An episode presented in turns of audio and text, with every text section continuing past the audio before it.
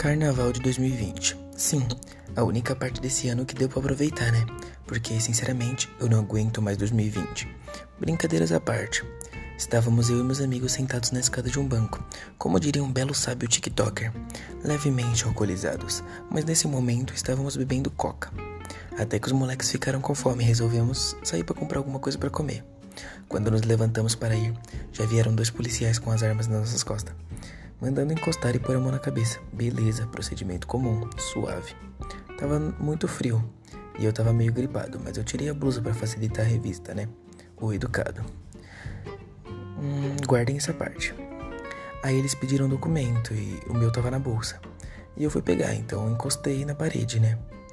Uh, eu gravo o resto no próximo vídeo, peraí.